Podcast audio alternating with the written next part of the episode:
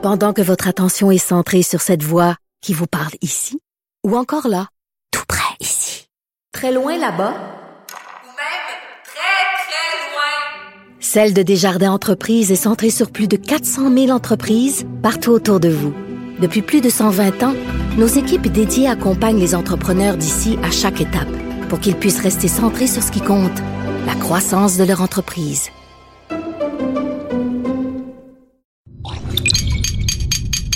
Cube Radio. Il connaît tous les dessous de la politique. L'économie, la santé, le transport. Chef du bureau d'enquête de l'Assemblée nationale. Antoine Robitaille. Là-haut sur la colline. Cube Radio. Ben, ravi de vous retrouver, de retrouver aussi notre cher Cochron après ses vacances. Oui, j'ai une voix plus radiophonique que jamais, un reste de grippe du temps des fêtes, donc euh, ça va me permettre d'être encore plus un animateur de radio. Je retrouve aujourd'hui avec bonheur un des vadrouilleurs et notre compteur Jean-François Gibault, que je remercie d'avoir euh, pour avoir tenu le fort euh, euh, sur la colline la semaine dernière. L'émission, vous savez, sera en partie explosive aujourd'hui. On discutera de fabrication de bombes vers 13h15 avec euh, Catherine Dorion et Christine Saint-Pierre. Sarah Bellil aussi viendra nous présenter du, euh, le remaniement ministériel à Ottawa et on discutera en fin d'émission avec Alain Laforêt pour savoir ce qui s'en vient cette semaine en politique ici à Québec. Donc Alain Laforêt de TVA. Mais d'abord, euh, le vadrouilleur, bonjour et on va écouter une petite musique d'introduction. C'est ma chanson, ça. Hey, c'est la chanson de, de, de, de Jean-François Gibault. Euh, Petit je problème m'attendais. Pe- petit problème d'aiguillage. Je pensais plutôt qu'on allait entendre cette chanson. Parce qu'on présente Patrick Belrose euh, du Journal de Québec qui est avec nous. Bon retour, Antoine. Bonjour, merci. Euh, je sais que tu étais là la semaine passée. Merci d'avoir tenu le fort avec euh, Jean-François Gibault, à qui on parlera dans quelques instants.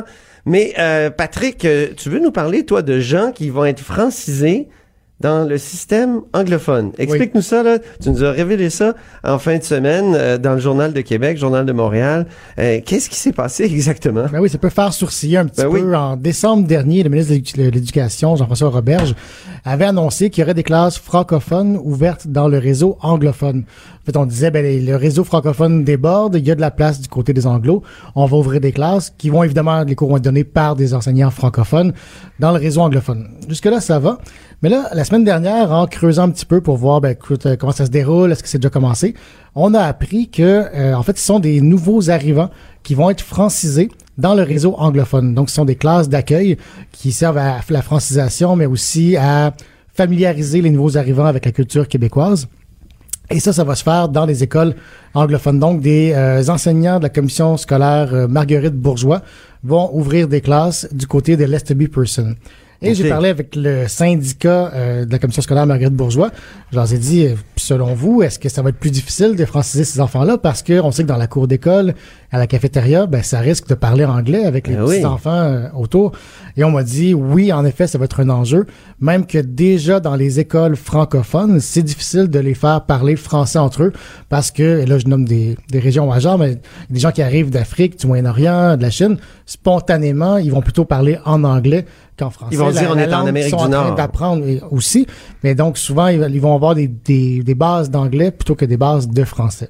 C'est surprenant ça parce que le gouvernement nous avait dit on va en prendre moins, on va en prendre soin, on va les franciser, euh, mais on, on les, on va les prendre partout, ne- peu importe de- dans le monde d'où ils viennent, on mais on va les franciser. Donc la francisation c'est censé être très important pour le gouvernement caquiste de François Legault. Pourtant, comment du côté du euh, comment on réagit de ce côté-là? euh, Roberge, on dit il n'y a pas de problème, on n'est pas inquiet, on croit qu'ils vont pouvoir être francisés. Même chose du côté du syndicat des enseignants à l'SB Person, on, on me dit, ben écoute, les, les profs souvent ou le même le personnel est bilingue parce que ces gens-là d'enfants vivent quand même au Québec, dans l'ouest de l'île, donc souvent sont bilingues, il n'y aura pas de problème. C'est bizarre. Est-ce que les oppositions réagissent? Les oppositions n'ont pas réagi. Par contre, je dois dire que du côté de la commission scolaire Marguerite Bourgeois, Ouais. on a quand même bon, un bon point. On dit, écoutez, les classes explosent. Il y a 2500 nouveaux élèves qui se sont ajoutés au bassin d'élèves l'an dernier. Donc, Ouais. c'est pas le renouvellement, là, 2500 élèves de plus. Faut les placer quelque part. Et présentement, les jeunes qui font les classes euh, de francisation euh, commencent leur cours à 15h30. Donc, une fois que les élèves en classe régulière ont quitté les locaux, Ah. Évidemment, c'est une, situa- une situation qui est difficile pour eux. Donc, tout le monde me dit c'est une situation qui est temporaire. On ne croit pas qu'on va faire ça à long terme de cette façon. Mais pour l'instant, on n'a pas le choix. Il faut ouvrir des classes euh, du côté de la Subway Person. C'est intéressant, c'est à suivre, hein, parce que euh, vraiment, euh, ça semble, comme euh, tu l'as bien dit au départ, contre-intuitif. Ben, pour un gouvernement nationaliste comme celui de M. Legault, c'est pas les premières mesures auxquelles on s'attendait. Non, exactement. Bon, et là, c'est le temps d'écouter Gigi Lamosso. Oui. Pour euh, présenter Ah. Jean-François Gibault. Jean-François Gibault, qui est di- directeur de la recherche à QMI et qui a encore, je le répète, tenu le fort euh, de façon euh, fort honorable la semaine passée, même excellente, parce que j'ai pu écouter, même si j'étais grippé au lit. Ben, en fait, ça s'écoute bien la radio grippé au lit. Ben là. voilà. Oui, oui. Au lit, dans l'auto. J'ai écouté toutes sortes de choses, dont un film sur l'histoire de la vie de, euh, de, de la chanteuse qu'on vient d'entendre. Ah, Dalida. Dalida. Oui, Ah, exactement. intéressant, Très- oui, oui, intéressant. c'est très, très, très- Mais tu veux nous parler, Jean-François, aujourd'hui, d'une baisse de salaire pour les députés à Québec? C'est incroyable. Ils arrivent en poste, les pauvres. Ils, ils gagnent un salaire pendant à peu près deux, trois mois. Puis là, ils arrivent en janvier, bang! Baisse de salaire. en quoi consiste salaire. cette baisse de salaire Ben, d'abord? En fait, ce qui arrive, les, salaires, euh, les députés ont un salaire de base. Mais là, juste Ouais. pour se situer, là, on parle de 96 000 à Québec. Et euh, salaire qui est beaucoup plus élevé du côté d'Ottawa, on parle de 176 000 Mon Dieu! 83 de plus. C'est complètement dingue. Et ça, c'est déjà euh, quelque chose qui est très frustrant pour nos députés à Québec, Ouais. parce qu'évidemment, ils font le même travail. Et là, ils apprennent qu'ils vont être imposés sur des allocations euh, de dépenses, des allocations qui servent par exemple à payer les frais de repas lorsqu'ils sont sur le terrain, qu'ils vont voir leurs commettants, des allocations qui servent à payer leurs déplacements, donc des factures, des factures d'essence. Et euh, le problème, c'est que le gouvernement fédéral a dit ces, ces montants-là, ça ressemble plus à du salaire déguisé qu'à des remboursements parce que les députés n'ont pas à produire de factures. Donc, c'est tout simplement un montant annuel. Puis là, je vous donne, je vous donne des, euh, des ordres de grandeur. Là, pour ce qui est des allocations de, euh, de frais de repas, de représentation, on parle de 17 000 par année. Et pour ce qui est des frais de déplacement, on parle de 8 000 à 21 000 par année, dépendamment de la grandeur de la circonscription. Évidemment, à, à Montréal, on peut faire le tour à pied, alors que Le comté d'Ungava, mettons. le comté de Lungava, ben lui, il y a une dérogation. Lui, c'est encore beaucoup plus. Ah ouais, ok, Bon, parfait. mais là, sans rentrer dans cette complexité-là, euh, donc, ce qui arrive, c'est que le fédéral, il dit, par exemple, ces deux montants-là dont on parle, dorénavant, ils seront imposés. Alors, pour un député, ça peut représenter, dans certains cas, une baisse de salaire de plus de 10 000 Hein? Oui, ben, une facture d'impôt qui était pas là avant. OK. Et, là, ce qui est arrivé, c'est que, bon, avant les, avant l'élection, ça se discutait dans les couloirs du Parlement, mais les députés le savent. Hein, dis-moi, ils disent, si on commence à parler d'augmenter nos salaires, comment ça va être reçu? Exactement. Euh, on va être critiqué. Bon, mais Puis là, ce matin, il y avait Jean-Marc Salvet dans le là, soleil ça, qui je- disait qu'il y a des parlementaires euh, qui aimeraient que leur rémunération de base soit haussée Soit pour compenser ça. Voilà. Et là, Ça, on l'a déjà entendu, Ce que mais notre ami, c'est ce que notre ami inévitable. nous, rappelle, c'est que là, la baisse est devant eux. On, a- on commence l'année 2019 et les nouvelles règles fiscales euh, entrent en vigueur. Et euh, ça nous ramène donc à ce débat-là de dire, bon, les députés voulaient tout simplement augmenter leur rémunération du même montant que le chèque d'impôt envoyé à Ottawa. Ouais. Sauf qu'à l'époque, ce qui est arrivé, c'est que bon, ces discussions-là avaient lieu euh, à porte close en- entre députés. Il y a un Ah bon? Il y a des discussions qui, qui se tiennent euh, Non, ça arrive, ça arrive jamais. huis clos ça, ici à l'Assemblée nationale, je savais Il pas. y a une instance qui s'appelle le bureau de l'Assemblée nationale Ben oui. où les partis négocient des choses comme celle-là. Et ce qui est arrivé, C'est aussi que, secret que le euh, Vatican. Là. c'est ben justement, le, le- le secret avait été brisé par euh, par Québec solidaire qui avait ébruité euh, petit peu la réflexion des députés pour hausser leur salaire. Mais là, on parlait d'une hausse qui en réalité était pour neutraliser. Mais, mais, mais attends, attends, attends, Jean-François, là, on peut revenir un peu plus en arrière, parce qu'en 2013, il y a eu un rapport très important. Ah, le débat est le rapport euh, ah, du B. Oui, c'est ça. Le rapport Lheureux Dubé, il y, a- il y avait aussi l'ancien secrétaire général François Côté qui avait Oui. présenté toute une manière de de rendre les choses finalement euh, euh, semblables, mais en, en les, en, les, en, les, en faisant en sorte que ça soit plus transparent. Oui, ben, C'est-à-dire que, cette alloc et, et tout tournait autour de cette allocation-là de 16 à 18 000 piastres, là. Ben, en fait, Antoine, il y en a plusieurs allocations. Il y en a plusieurs. Ah, c'est là que les gens disent pourquoi c'est comme déguiser vos affaires? Au lieu d'avoir un salaire qui est public. C'est ça. Vous avez un salaire, puis après ça, par en arrière, on vous donne tel frais, tel frais, tel frais, puis là, bon, le salaire réel, il monte, il monte, il monte. Pour certaines allocations, les députés doivent déjà produire des factures. Là, il n'y a pas de problème. OK.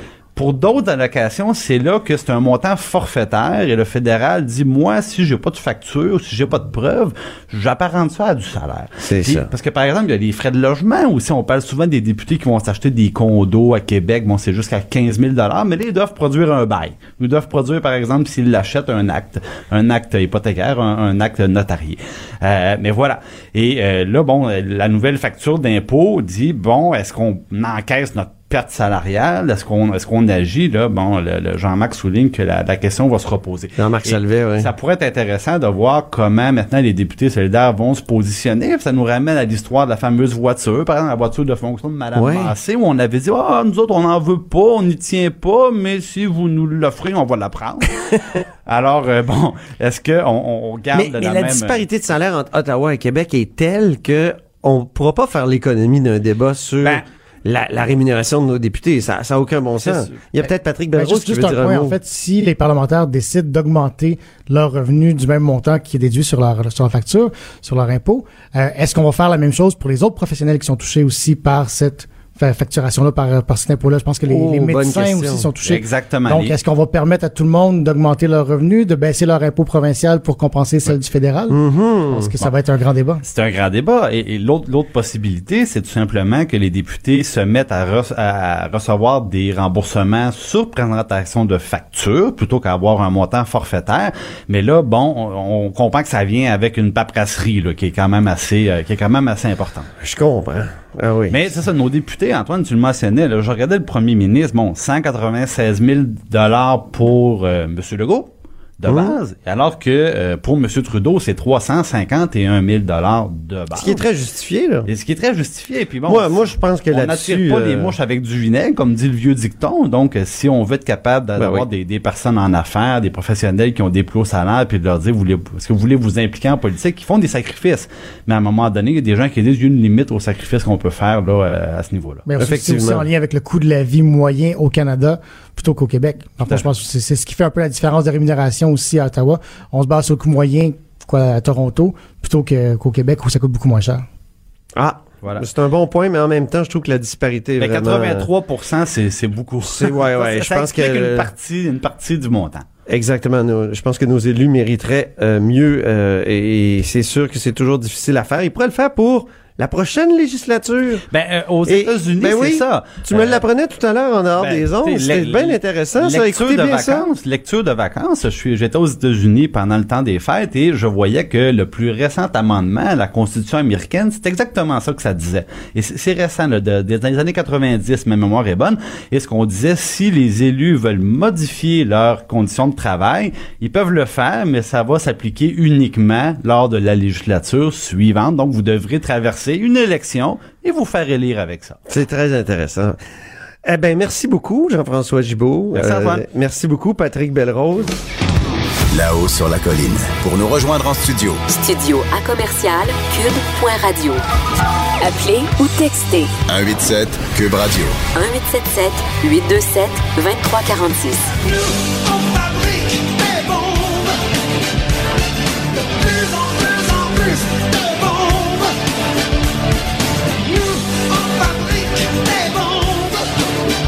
Vous avez sans doute reconnu Michel Pagliaro et son grand succès des années 80, Les Bombes. Justement, et en fin de semaine, on apprenait grâce au journaliste euh, Hugo Jonca de, euh, du bureau d'enquête euh, du Journal de Montréal, Journal de Québec, qu'il n'y a pas que des chars blindés que le Canada exporte en Arabie Saoudite, il y a aussi l'aéro- la- l'aéronautique québécoise a un petit secret, c'est que l'industrie vend pour plus de 900 millions en matériel et services militaires au Royaume de l'Arabie Saoudite et à ses alliés. Donc, c'est, ce matériel-là serait utilisé notamment dans la guerre sanglante au Yémen. On en parle avec euh, Catherine Dorion, députée de Québec solidaire dans Tachereau. Bonjour Catherine Dorion. Bonjour Antoine, ça va bien? Oui, ça va bien. Quand, quand vous avez euh, entendu cette, euh, cette information, quand vous avez pris connaissance de cette information-là, vous avez réagi comment? Ben, c'est ça m'étonnait pas dans le sens où évidemment que les compagnies, il y, a- énormément d'argent à faire avec l'armement et euh, pour la transparence, tu sais, normalement il y a des mesures qui sont mises en place par les États, il y en avait par le Canada pour s'assurer que chaque fois qu'une compagnie vend à une armée étrangère, on le sait, puis qu'il doit, il doit y avoir des, euh, des licences de données puis des permissions. Là, ce qui arrive, c'est que les compagnies privées passent par d'autres compagnies privées pour vendre des pièces d'armement en disant ben là après ce que l'autre compagnie fait avec c'est pas mon problème. Fait que c'est une façon un peu de contourner le le- l'enjeu éthique, l'enjeu moral de base. là. Tu sais quand quand tu dis ben des travailleurs au Québec fabriquent des choses dans des usines, est-ce qu'ils sont au courant de à quoi ça sert? Est-ce que euh, nous qui pour certaines de ces compagnies-là payons des subventions euh, pour eux autres, est-ce qu'on est cour- est-ce qu'on est au courant que ça va finir euh, des fois sur en bombes qui vont euh, tomber sur des hôpitaux, des fois sur des civils, sur des enfants.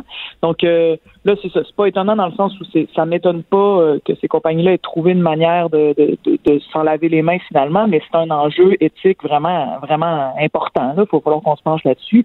Puis même au Québec, il va falloir que le gouvernement, que le GO se, se demande au fédéral des comptes. Là, Qu'est-ce qu'on peut faire à part ça comme parlementaire, comme, comme vous, vous êtes une, parlementaire québécoise, euh, pour régler ce problème d'éthique-là? Parce qu'il il semble bien y en avoir un. Oui, oui, il y a non seulement un problème d'éthique, il y a aussi un, problème de réputation du Québec à l'international, parce que bon, le Canada a bien détruit sa réputation de, de, flic pacifique du monde entier. Là, Tu en ce moment, on est on est vraiment devenu un- le Canada est vraiment devenu un État euh, dans la veine des États-Unis, là, euh, qui, qui, qui a vraiment aucun problème à financer l'Arabie Saoudite, des armes de guerre, etc. Donc oui, on a un enjeu éthique, on a un enjeu de réputation. Qu'est-ce qu'on peut faire pour ça? En tant que parlementaire, bon, évidemment, on peut faire connaître la situation. Passe au Yémen, c'est la pire crise humanitaire dans le monde en ce moment. C'est un endroit où c'est un des pays les plus pauvres de la planète, qui est assailli par des pays euh, qui font de l'argent. là. On parle de l'Arabie Saoudite et de ses alliés. Et là, nous autres, on se retrouve malgré nous à aider l'Arabie Saoudite à assaillir euh, ce, ce pays-là. Donc, on peut euh, faire connaître la situation parce que ça doit être un enjeu éthique. Si personne ne le sait, ben, le questionnement éthique, on peut pas se le faire en tant que société. Ça, c'est ce qu'on peut faire en tant que parlementaire, mais en tant que gouvernement, là, là, évidemment, je parle de, du gouvernement qui est au pouvoir à Québec. Au niveau du Québec provincial, malheureusement, on n'a pas tous les leviers qu'on aurait si on était un État indépendant, mais il faut quand même prendre ça sur soi. Est-ce que va voit que le gouvernement fédéral veut rien faire, qu'est-ce qu'il va pouvoir faire comme gouvernement provincial? Il y a toutes sortes de moyens politiques pour faire pression. Là, évidemment, nous autres, on vient de connaître cette nouvelle-là. On n'est pas rendu déjà à élaborer euh, qu'est-ce qui pourrait être fait, mais c'est sûr qu'on va se pencher là-dessus dans les prochaines semaines. Euh, Catherine Dorion, vous avez parlé de la réputation du Québec à l'international. J'aimerais entendre notre autre euh, invitée, Christine Saint-Pierre, qui est députée libérale de l'Acadie et qui a été euh, ministre des Relations internationales à ce sujet là, de la réputation internationale du Québec quand on découvre qu'on est des marchands d'armes, finalement. Christine Saint-Pierre, on vous écoute. Oui, bonjour. Ben, en fait, euh, c'était pas une surprise pour moi de lire l'article parce qu'on savait qu'on était producteur de munitions et euh, notre principal marché, c'est l'armée canadienne et aussi euh, l'armée américaine. Maintenant qu'il y ait des munitions qui se rendent ailleurs dans des pays qui ne correspondent pas à nos critères euh, éthiques en manière en matière de, de, de, de droits humains, euh, je pense effectivement qu'il faut se poser des questions. C'est le gouvernement fédéral qui a la responsabilité d'émettre les licences d'exportation et je pense que la pression doit être mise sur le gouvernement fédéral pour s'assurer que euh, ce qui sort euh, du Canada, ce qui sort d'ici, bien aille dans des zones où euh, c'est nécessaire d'utiliser d'utiliser des armes. L'armée canadienne a besoin d'armes, l'armée canadienne a besoin de munitions, l'armée américaine fait aussi des achats ici au Canada. Donc il y a, y a une industrie, on peut pas on peut pas se le cacher, on peut pas faire les autruches puis dire bon ben nous on n'en produira jamais.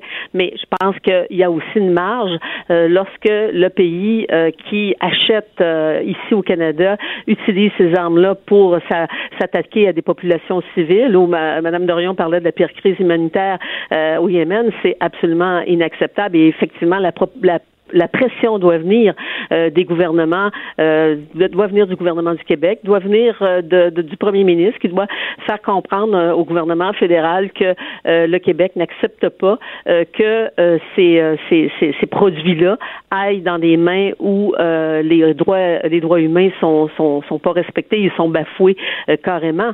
On sait que les blindés qui ont été achetés par l'Arabie saoudite en, en, Ontario, il y a possiblement des composantes de ces blindés-là qui viennent du Québec. Alors, est-ce qu'on a est-ce qu'on a un exercice, est-ce qu'on a un devoir de traçabilité? Possiblement. Euh, est-ce qu'il y a une discussion à y avoir? Euh, probablement. Et je pense qu'il faut que cette discussion-là ait lieu compte tenu de ce qu'on sait maintenant sur toute cette euh, toute, la situation qui se passe dans cette dans cette, cette ce coin du monde. En, relation internationale, il y a toujours une lutte entre ceux qu'on appelle les réalistes et ceux qu'on appelle les idéalistes. Vous, Catherine Dorion, qui avez étudié dans les War Studies euh, euh, en Angleterre, vous, vous, devez bien connaître ce, débat-là. Et, et, là, j'entends beaucoup de réalistes dire, bof, si on vend pas nos armes à ces gens-là, il y en a d'autres qui vont le faire. Donc, tant qu'à faire, conservons les emplois puis vendons-le. Est-ce que ça peut être une, une position euh, acceptable, la position réaliste? Ben, en fait, cette position réaliste-là est beaucoup plus complexe. Tous les réalistes diront pas ça parce que c'est pas pas réaliste contre idéaliste. Le, grand débat, c'est les réalistes contre libéralistes qui eux disent euh, s'il y a, y a à l'intérieur de chaque euh, pays, disons, des gens qui sont euh, finalement qui voudraient pas aller en guerre, puis qui disent on a plus à gagner à collaborer qu'on a à gagner en, faisant la guerre les uns les autres. Donc, on va gagner. C'est, dans le fond, les réalistes disent la terre, euh, le pouvoir est un gâteau que si euh, tu m'en prends, ça veut dire que j'en ai de moins. Et les mm réalistes qui disent ben non, on va collaborer, on peut aller beaucoup plus loin, être beaucoup plus créatif en ne tapant pas dessus. Et juste savoir le nombre de milliards qu'on a payés en taxes pour acheter des avions de guerre, pour euh, toutes sortes de choses. On, on, sait bien que ces milliards-là sont pas allés ailleurs. C'est pas des milliards qui sont allés à créer des choses, des écoles, des, des milliards qui sont allés à détruire des choses. Donc, pour moi, le calcul est assez simple. Après, évidemment, si on dit, ben, si c'est pour moi qui le fait, quelqu'un d'autre va le faire, ça, c'est une posture qui, qui, qui finalement est, est, un peu anti-éthique. Ça veut dire qu'on se libère du questionnement de est-ce que ce à quoi on participe, c'est bien?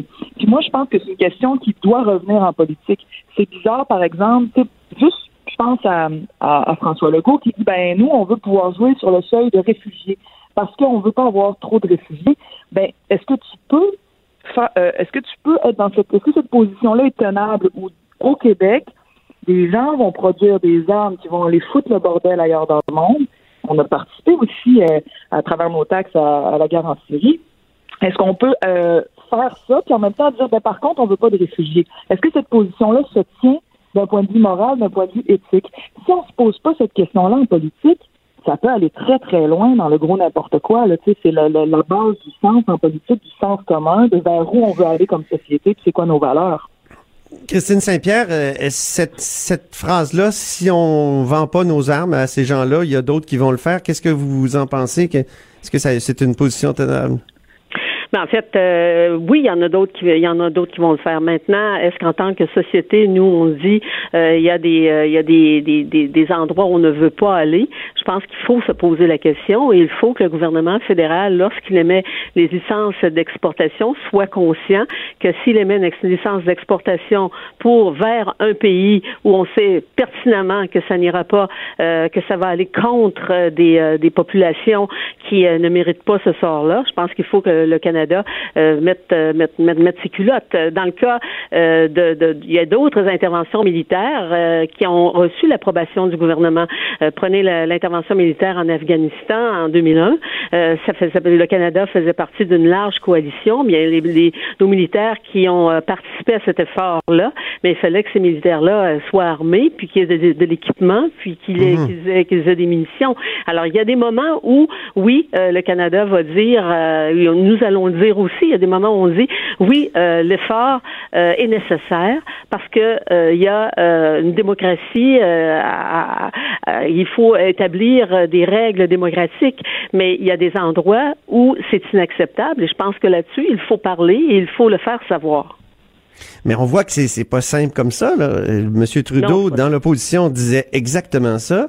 Il est arrivé au pouvoir, puis le contrat des blindés, il n'est pas encore annulé ou peut-être qu'il essaie de le faire annuler en accueillant euh, une, une, une réfugiée qui Ben vient oui, d'Arabie c'est ça. Ils Saoudite. l'ont mis sur le dos du gouvernement Harper en disant que le contrat avait été signé sous le gouvernement Harper. C'est comme ça que le gouvernement euh, de M. Trudeau s'en est, s'en est, en guillemets, sorti de cette situation-là. Et Ouais. aussi, c'est un contrat qui est de 15 milliards de dollars. Alors, imaginez-vous, euh, l'Ontario Oui, mais- euh, pas t- euh, ne, ne, ne, ne voulait pas que ce contrat-là soit abandonné. C'est comme ça a été sa porte de sortie. Mais en même temps, il y a d'autres contrats qui vont venir éventuellement. Et je pense que là, Ouais. il faut vraiment se poser la question. Euh, et, et- encore plus aujourd'hui, on est encore plus, on dirait qu'on est en- encore plus conscient. Je pense que c'est les médias sociaux ont bien des défauts, mais les médias sociaux aussi nous amènent à nous ouvrir les yeux sur bien des Ah oui. réalités euh, auxquelles on n'avait pas accès auparavant.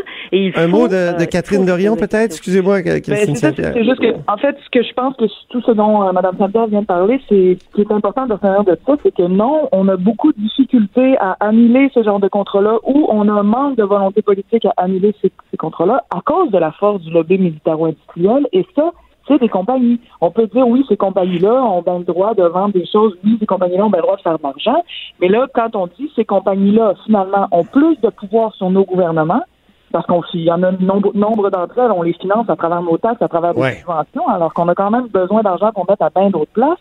Alors si ce lobby-là est plus puissant que finalement euh, le, le- que le, le simple questionnement des Québécois sur est-ce qu'on veut vraiment aller bombarder des civils à l'autre bout du monde euh, parce que euh, le, le- parce qu'il y a des, des fabricants d'armes qui veulent faire de l'argent, ben tu sais, non, on Mais va en, en même temps, Catherine Dorion, peut-être juste, juste une dernière question. Il y a des emplois qui, qui sont impliqués et, il y a de vos, de vos collègues élus qui vont subir des pressions d'électeurs qui vont dire, écoutez, c'est mon emploi là que, que vous mettez en danger avec vos histoires euh, morales. Puis euh, de, de, de- donc, euh, qu- qu'est-ce qu'on répond à des électeurs qui, de façon très légitime, disent, c'est mon emploi, c'est mon gagne-pain? ben on leur dit écoutez, il y a des choses qui sont beaucoup plus pressantes que de aider l'Arabie Saoudite à contrôler la région du Moyen-Orient pour nous. Il y a des choses comme euh, nous autres, on en a on en a parlé en campagne, le plan de transition économique, qui est un plan de transition écologique, qui est vraiment un truc de l'avenir, c'est-à-dire que les jobs à venir sont là-dedans. Si on ne se dépêche pas à les mettre en place tout de suite, nous, on a fait le calcul que ça sera à peu près 300 000 emplois verts à développer au Québec. Là. OK. Ce serait possible de le faire incluant les formations. C'est c'est des compagnies où il y a des ingénieurs qui travaillent là-dedans. Un ingénieur ne fabrique pas que des bombes, il est capable de faire bien d'autres affaires. C'est des compagnies a des travailleurs qui sont facilement utilisables pour d'autres trucs technologiques. il faudrait les requalifier d'une certaine façon après ça, avoir... ça euh, ouais. Ça, ça prend un- une, volonté gouvernementale parce qu'on a besoin Mm. d'un coup de bord puis on a besoin de l'aide du gouvernement.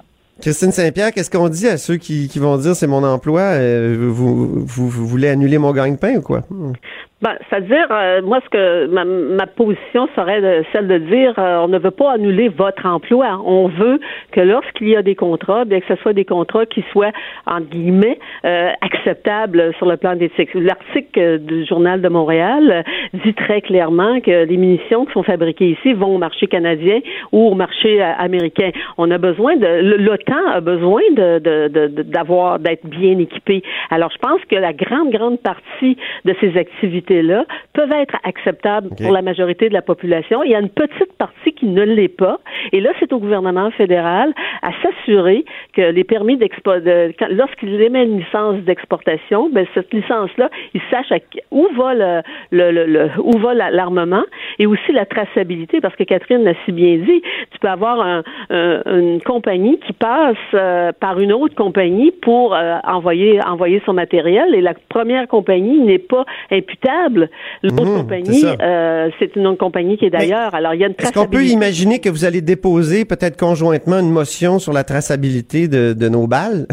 de notre Ben là, écoutez, euh, moi, j'ai pas parlé encore à mes, mes amis euh, Québec solidaire, mais je pense que euh, la, la- la- question est intéressante. La question est pas nouvelle. Euh, C'est pas c'est pas la, la semaine dernière qu'ils ont commencé à fabriquer des munitions. Moi, j'étais à Washington en 2001, puis se faisait un grand salon. Je me souviens de l'armement, puis il y avait des compagnies, il y avait, une- il y avait dans le même avion que moi un représentant d'une compagnie québécoise qui était là Ah pour oui. aller vendre des munitions du- du- fabriquées au Québec.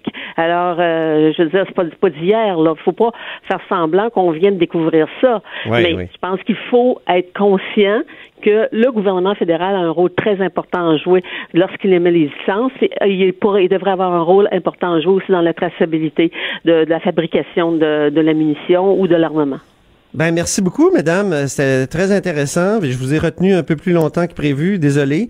Et euh, merci d'avoir été patiente. Merci. Pas de Un problème, plaisir. Donc, c'était Christine Saint-Pierre, députée libérale de l'Acadie, et Catherine Dorion, députée de Québec solidaire dans Tachereau. Là-haut sur la colline. Joignez-vous à la discussion. Appelez ou textez 187 Cube Radio. 1877 827 2346. Remaniement ministériel à Ottawa ce matin, dans la foulée du départ de Scott Bryson, le président du Conseil du Trésor. Donc, euh, le, le- le Conseil du ministre fédéral euh, aura maintenant un Québécois de plus. Et on en parle avec Sarah Bellil, qui est journaliste parlementaire à Ottawa pour le Journal de Montréal. Bonjour, Sarah Bellil. Bonjour Antoine. Alors, euh, remaniement, on s'y attendait évidemment à cause du départ de Scott Bryson, mais on s'attendait à un ajustement plus qu'un remaniement. Finalement, ça touche cinq ministres. Exactement, la création d'un nouveau ministère aussi, c'est-à-dire le développement économique euh, rural.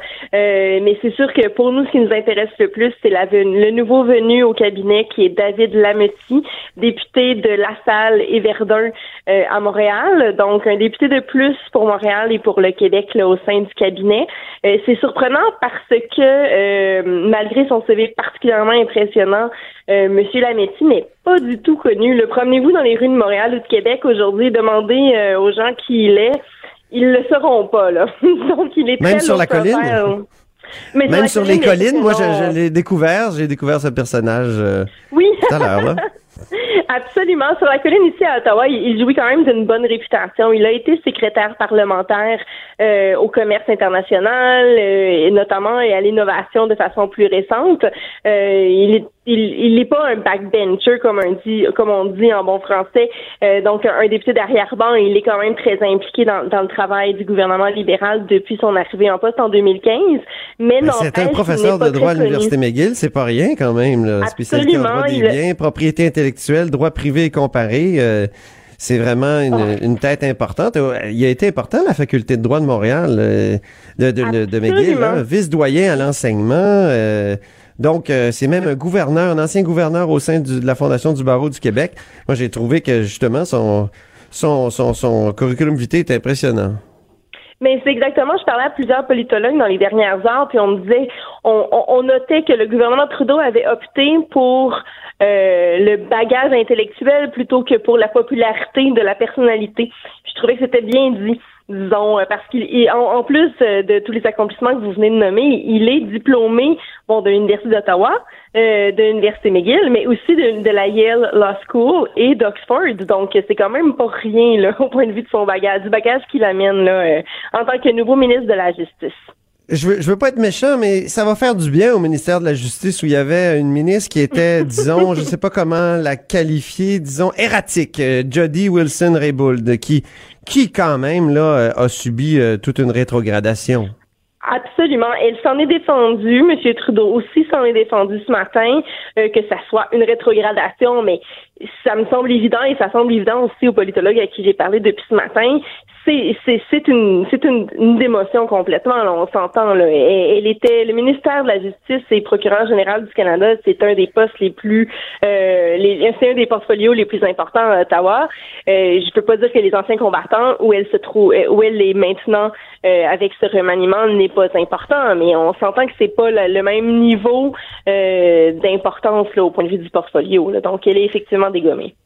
Effectivement. Qu'est-ce qu'il y, a- y à, dire à part ça sur ce, ce, ce remaniement? Euh, Seamus O'Regan, euh, qu'est-ce qu'on peut en penser? Qu'est-ce qu'on peut en dire? Bernadette Jordan, euh, développement Bernadette- économique rural, un nouveau ministère, Jordan. comme tu le soulignais. Oui, tout à fait. Madame Jordan, c'est quand même, c'était un passage obligé. Il n'y a pas tant de députés de Nouvelle-Écosse qui sont élus.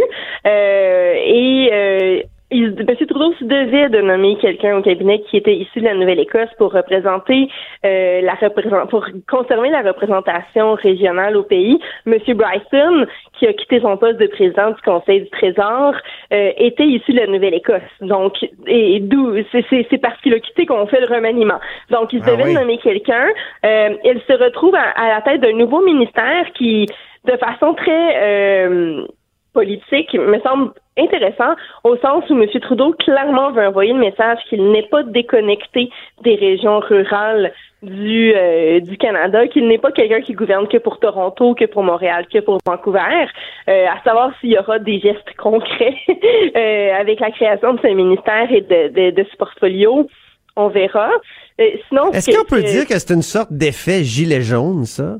C'est-à-dire que les les gouvernements très, euh, tu sais, comme le gouvernement Trudeau, très torontois, très montréalais, très, euh, on, on peut-être craignent peut-être de se dire oh mon Dieu on, on perd une partie des, des, régions on est déconnecté d'une partie des régions puis du monde ordinaire qui euh, sont ni des gens euh, totalement défavorisés qu'on aide souvent euh, ni les gagnants de la mondialisation évidemment cette espèce de tranche entre les deux qui est devenue les gilets jaunes en France j'ai comme l'impression qu'il y a, qu'il y a, a peut-être un rapport là. Est-ce que est-ce que je, je, je m'illusionne?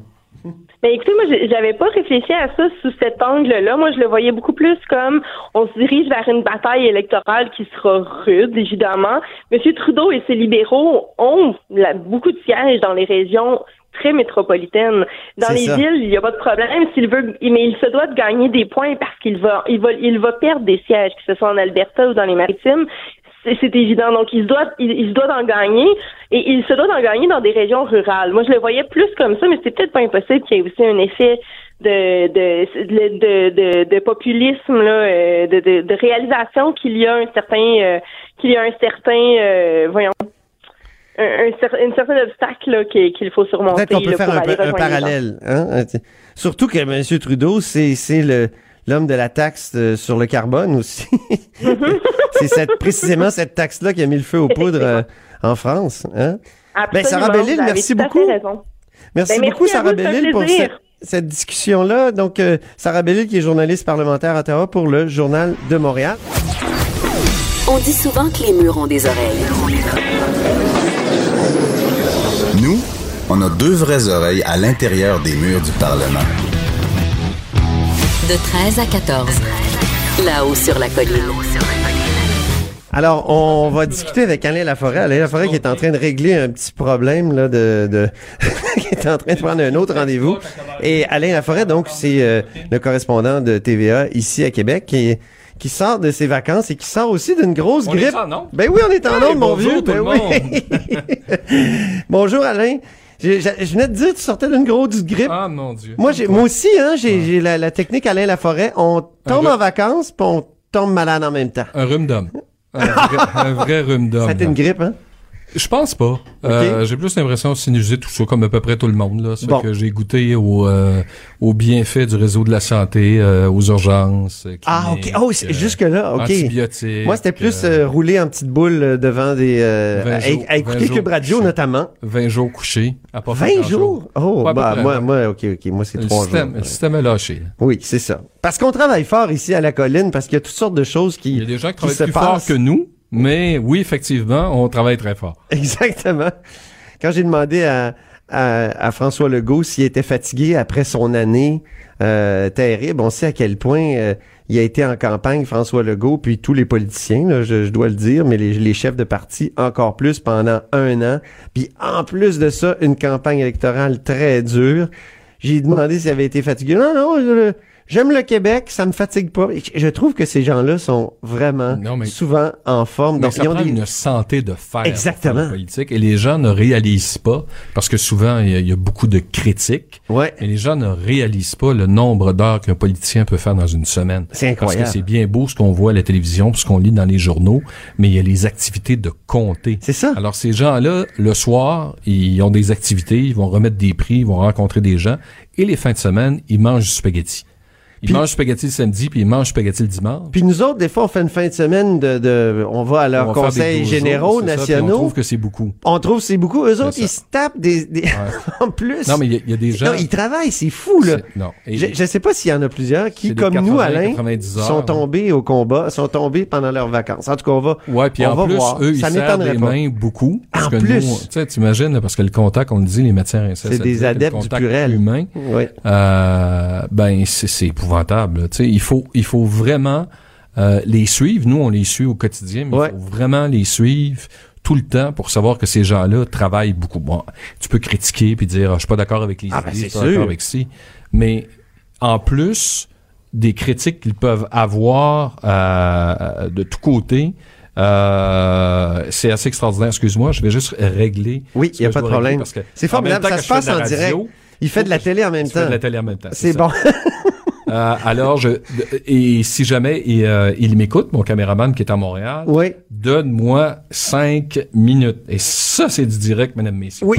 Allons-y. Ah, mais qu'est- qu'est-ce qui te, est-ce qu'on peut dire ce qui t'anime comme ça aujourd'hui? Ben, aujourd'hui, est-ce qu'on quand va- même, oui, on, va en parler. on- et oui. c'est déjà euh, aujourd'hui une rencontre quand même assez particulière qui se déroule, qui va se dérouler au cours des prochaines minutes, à partir de 14 heures pour une heure, au Palais de justice de Montréal, au, au cabinet de la ministre de la Justice Sonia Lebel. Ah oui. Euh, c'est euh, les des représentantes de toutes les formations euh, politiques qui se rencontrent dans le but de voir comment on pourrait améliorer la gestion des en matière de violence conjugale et de violence sexuelle, Harcèlement sexuel et compagnie. sexuel, tout ça à la suite du mouvement. Pour améliorer, oui. Moi aussi. Ah oui, Bon. ça c'est intéressant. On sait que Véronique Yvon du Parti québécois a proposé un tribunal spécial, Un à- spécialisé. spécialisé, Carrément. un peu comme il y a déjà eu sur euh, d'autres sujets, notamment en la violence conjugale. qu'en- ouais. en, en Nouvelle-Zélande. Et là, cette rencontre-là, ce qui est intéressant. Et Sonia Lebel, la ministre de la Justice, s'est montrée ouverte à ça. Donc, d'où cette rencontre-là. Et c'est transpartisan. C'est ça. Sauf que je viens de faire une entrevue avec la ministre. C'est ce que la ministre de la Justice me dit. Oui, je suis intéressé. Et elle, faut savoir qu'elle est, c'est une ancienne procureure de la Couronne. Ben oui. Elle a déjà fait des euh, des interventions en matière de violence sexuelle et de violence conjugale. Et actuellement, elle ouvre les yeux, elle ouvre ses oreilles, ses oreilles et elle rencontre tout le monde. Procureur de la Couronne, magistrature, policier, intervenant. Tout ça pour arriver à... Euh. Est-ce que ce sera un tribunal spécialisé? Il y a des pour et des contre. Ce qu'elle veut, c'est améliorer les choses. Améliorer les délais, améliorer le support qu'on peut apporter aux victimes. On sait euh, actuellement, selon certaines statistiques, c'est autour de 5% des gens qui dénoncent. Et là, on se rend pas euh, à procès et à condamnation. Ce qu'on veut, c'est améliorer ça. Donc, c'est intéressant. C'est quand même une démarche transpartisane. Ben oui. Et ces gens-là vont discuter. Ensuite, la ministre va ouvrir. Elle veut aller vite. Elle veut pas aller trop vite. Comme elle dit, elle veut pas un effet placebo. Attendez-vous pas à ce que je vous fasse une annonce aujourd'hui, demain ou après-demain. Je vais consulter. Je vais voir les gens.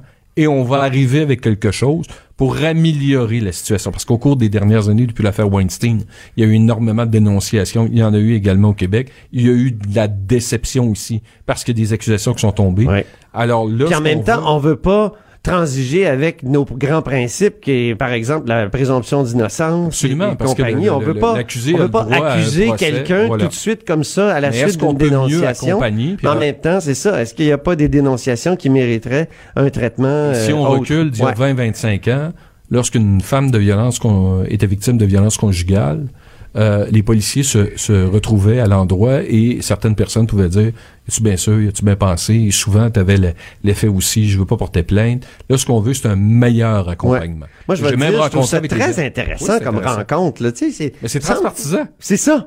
Mais c'est ça qu'on veut. Je pense que Ben, c'est ça, qu'on veut en politique. là. Plusieurs Québécois, en Oui. tout cas, je dirais une grande majorité des Québécois, là, il y a des Québécois qui sont très partisans, Mhm, mais mhm. je pense qu'il y a une grande majorité de Québécois qui se disent on veut que nos politiciens transcendent la partisanerie. Le législateur, C'est ça. parce que c'est le législateur, peut consulter puis arriver à un consensus. On le fait pour mourir dans la dignité. Ah, on n'arrête pas de le dire, ça, c'est l'exemple, hein? Bon, mais là, est-ce qu'on a un autre exemple qui est en train de naître, justement pour les violences sexuelles et les violences conjugales? Ça se passe cet après-midi. À Ben- suivre également cette semaine. Oui. Euh, premier conseil des ministres. Oui. Euh, c'est mercredi. Euh, c'est euh, ils se sont pas rencontrés. Je ne m'attends pas à ce qu'il y ait énormément euh, de grosses annonces. Les ministres vont commencer. On, on sent là, cette semaine que Il va avoir l'activité, lieu euh, ici à Québec Ici à Québec, que l'activité politique euh, commence à, à reprendre plus rapidement. Les ministres de plus en plus visibles. Euh, autre événement très très important, c'est le premier ministre Legault qui va rencontrer Justin Trudeau ou à Sherbrooke ah oui, parce que euh, le premier ministre canadien va tenir un caucus à Sherbrooke. Euh, pourquoi il tient un caucus à Sherbrooke? Parce qu'il y a une élection fédérale qui s'en vient. Parce que le premier ministre canadien veut montrer qu'il est très présent au Québec. Parce qu'il sait qu'il peut faire des gains au Québec lors Mhm. de la prochaine élection fédérale. Donc, euh, évidemment, on va le voir de, de plus en plus avec des événements au Ah oui. Euh, Aujourd'hui, il vient de donner un nouveau ministre au Québec, d'ailleurs. Assurez-vous qu'il n'y a pas juste lui qui va venir au Québec. Moi, j'ai l'impression que les conservateurs et les néo-démocrates vont venir beaucoup au Québec aussi. Avant, on disait que euh, c'était l'Ontario qui décidait des gouvernements.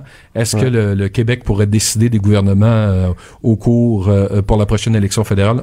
C'est ce qu'on verra. Au sujet euh, de discussion, évidemment, c'est tout le dossier de l'immigration. On, on nous dit à Ottawa et Québec que ça progresse très rapidement. Ah bon? Euh, qu'il y a des possibilités, qu'il y a des ententes, entre autres, parce qu'on le sait que... là, Sur le remboursement, est-ce que c'est sur l'immigration? sur l'immigration aussi. les Le remboursement pour les réfugiés, ça, c'est un dossier. Euh, oui, puis c'est encore en progression. Oui. Puis euh, je pense qu'on va être capable d'arriver à une entente. Le gouvernement fédéral n'est pas dans une position. Contentieux. OK, le, gouvernement une- fédéral était prêt. euh, ouais, il n'est pas dans une position là, pour négocier que le Québec. Là, on s'en va une élection, puis on voudrait pas que le Québec fasse un coup de gueule sur les réfugiés, alors que sur les migrants, alors que le, le, le- le- on s'en va en élection. Il faut le dire, jusqu'en octobre, M. Ouais. Legault, il, il sait qu'il y a beaucoup de personnes qui l'aiment. Ben, Il l'a dit en il est conférence encore en de lune presse. de miel. Même les syndicats sont en lune de miel avec lui. Non, mais ce que je veux dire, à Ottawa, il y a Ouais. bien des gens qui veulent lui faire plaisir Oui, oui. pour avoir les, les, Pour des avoir votes au Québec. Euh, pas, oui. pas de coup de gueule. Si le Exact. gouvernement du Québec fait pas de coup de gueule, ben ça fait en sorte que l'image est meilleure. On, on va, on va essayer de s'organiser Ouais, pour bon. s'entendre. Ça, c'est toujours, toujours ce qui arrive. euh, euh. donc, une rencontre quand même assez importante. Puis, on devrait aussi discuter du dossier de l'immigration parce que le gouvernement du Québec veut se servir de l'immigration temporaire pour venir régler les problèmes de main-d'œuvre. Ben, l'immigration temporaire, c'est une de juridiction euh, fédérale. Là, on, on commence à mettre de la pression pour que je réponde au téléphone parce que la rencontre. Et euh, la semaine prochaine, caucus quand même assez important, premier caucus euh, du, euh, du Parti québécois. Là, on va commencer à préparer la session parlementaire qui commence le 5. Et Antoine, je te laisse pour les trois dernières minutes, j'ai pas le choix. Ben, il a pas de Je problème. faire mon entrevue. Ça m'a fait plaisir de venir vous voir ce midi. Bonne journée. Et Alain Laforêt, donc, merci infiniment, Alain, qui euh, travaille évidemment à TVA pour les correspondants parlementaires, qui venait nous présenter euh, les, les, les grandes lignes de, de, de, de ce qui va se passer euh, cette semaine et cette rencontre-là, notamment euh, de la ministre de la Justice avec les oppositions, les représentantes des oppositions pour euh, euh, ce, ce, ce fameux débat autour de la manière dont on peut améliorer le système de justice pour qu'il traite mieux, qu'il traite euh, davantage les, euh, les, les cas d'harcèlement sexuel. Alors, euh, Alain, évidemment, a toujours euh, plusieurs fers au feu et il a dû partir en milieu d'intervention parce que il a toutes sortes d'interviews à faire. Alors, de notre côté, ben on a une grosse semaine qui s'en vient euh, aussi. Euh, Plusieurs euh, invités importants. On vous invite d'ailleurs à, syntoniser à, à 13h à chaque jour euh, notre émission là-haut sur la euh, sur la colline. Vous pouvez aussi réécouter l'émission sur toutes nos plateformes. Cube Radio.